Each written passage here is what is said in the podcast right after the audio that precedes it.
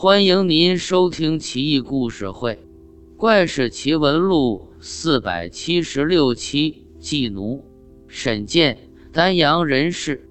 沈家名门望族，世代为官。沈健要乐意，按当时的九品中正制，做官跟完事的。可沈健就是不愿意，日夜研习道术，尤其擅长导引之术。还懂得服食丹药，延年益寿。街坊邻里很崇拜他，有个小病小灾都来找他求药，他顺手给人一丸药，一定药到病除。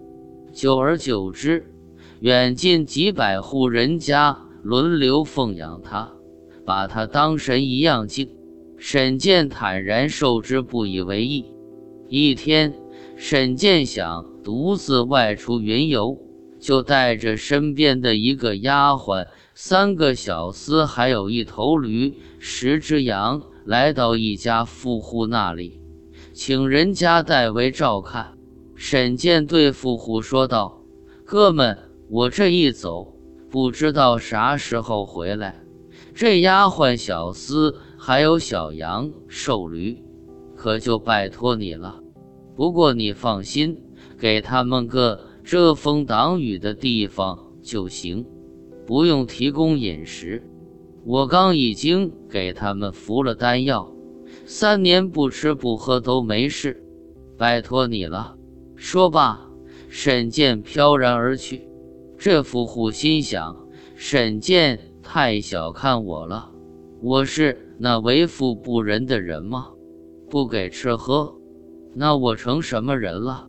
富户决定悉心照料他们，给丫鬟小厮美酒佳肴，他们一吃就吐难受的要死。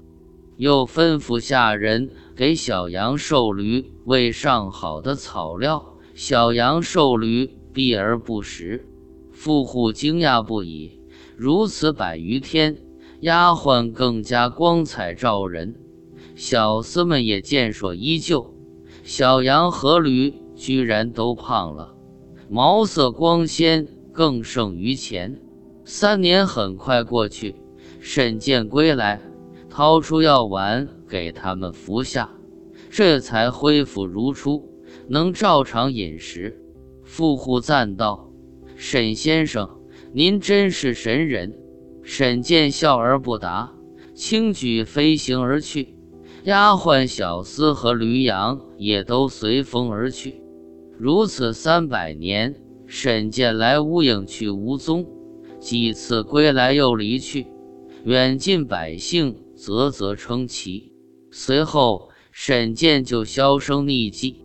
不过，修道之人还要丫鬟和小厮，既养驴又养羊，也很逗呀。顺便说下导演。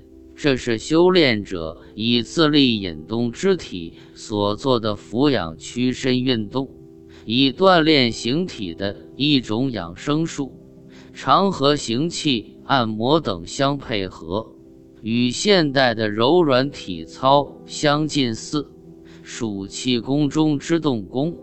道教根据古人所谓“流水不腐，户枢不渡”的道理，认为人体。也应适当运动，通过运动可以帮助消化、通利关节，促进血液循环，达到祛病延年的目的。